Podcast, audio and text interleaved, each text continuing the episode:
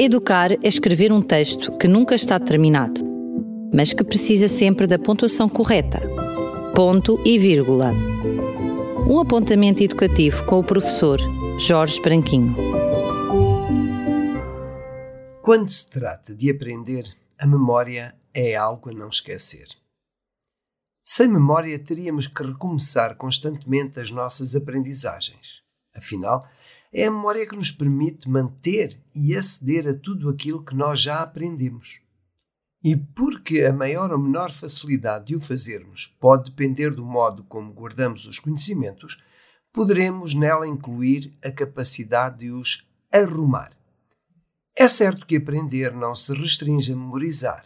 No entanto, aceitando que qualquer nova aprendizagem requer a recuperação de conhecimentos prévios que tornem possível compreender integrar os novos conhecimentos, seremos forçados a reconhecer o seu importantíssimo papel na aprendizagem. A tal ponto isso é verdade que os vários testes psicológicos e escalas de inteligência aplicados a alunos com distúrbios de aprendizagem incluem a avaliação de alguns tipos de memória: memória visual, auditiva, sequencial, a curto ou longo prazo, etc.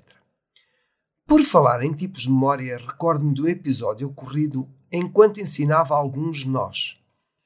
No início, identifiquei alguns termos técnicos, tendo então referido que a uma alça numa corda daríamos o nome de seio. Dias depois, fiz uma alça e perguntei que nome se dava àquele feitio na corda.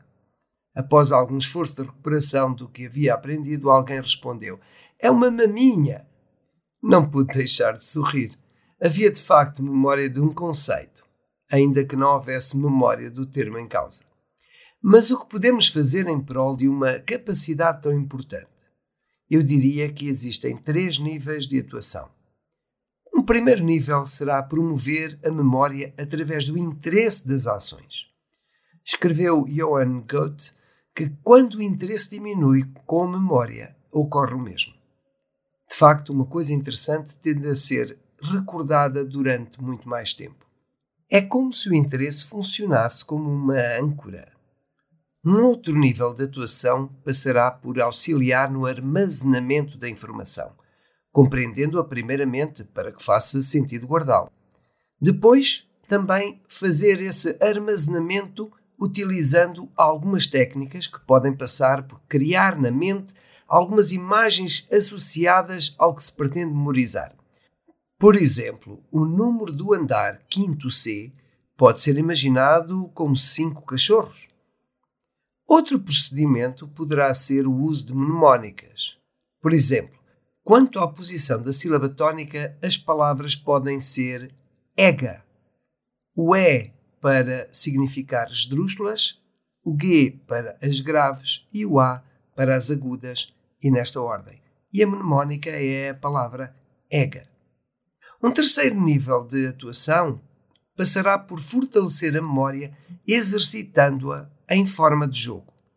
E temos vários jogos que para isso concorrem. O jogo da memória é um exemplo. Encontrar pares de figuras entre cartas. Lista interminável é outro jogo. Numa roda, cada elemento repete uma lista, que pode ser de frutas, de animais, etc., que é dita pelo elemento anterior, acrescentando ele próprio uma.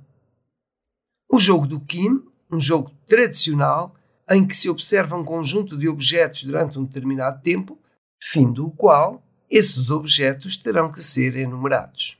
Memorizar lenga-lengas, números de telemóvel e até tabuadas, por que não?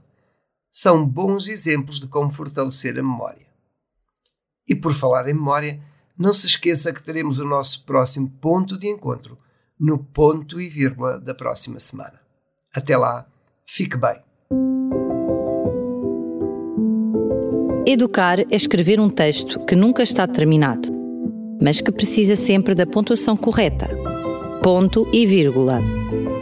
Um apontamento educativo com o professor Jorge Branquinho.